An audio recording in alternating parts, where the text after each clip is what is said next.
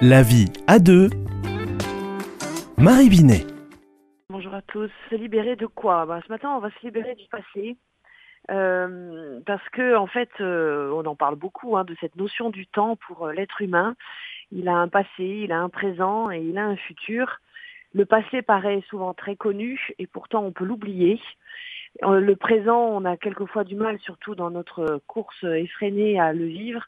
Et le passé, on l'anticipe ou on le pense trop, euh, ce qui nous encombre finalement aussi beaucoup. Alors, on va plutôt parler ce matin de se libérer du passé afin de trouver un apaisement. Ce passé, il est fait de tout ce que nous avons vécu, de toutes les personnes que nous avons rencontrées, des événements euh, vécus directement ou indirectement et qui ont pu laisser des traces. Ce passé, il est fait de notre façon de nous être construits, dans la relation d'attachement à notre famille, plus particulièrement les parents et les frères et sœurs, et puis euh, aussi euh, d'une façon de fonctionner dans la relation euh, à l'autre.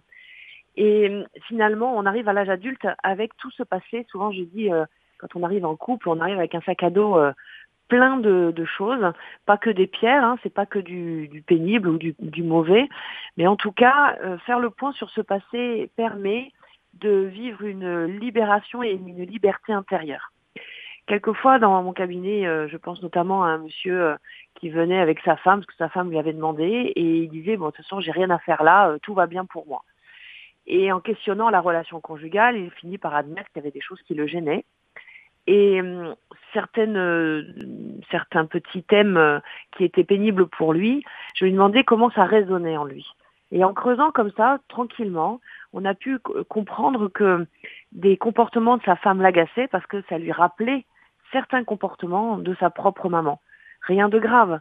N'empêche que ça s'infiltrait sans qu'il s'en rende compte dans sa relation conjugale et qu'il y avait besoin de nettoyer ce passé afin de laisser de la place réellement à sa femme et pas lui plaquer en fait une image qui était celle de sa propre mère.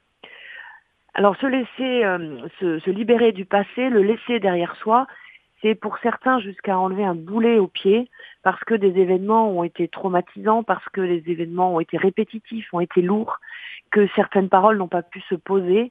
Et il est toujours, euh, en tout cas le plus souvent, utile de poser cette parole avec des personnes de son entourage pour relire ce passé et se, je dirais, se mettre d'accord, nettoyer euh, les relations.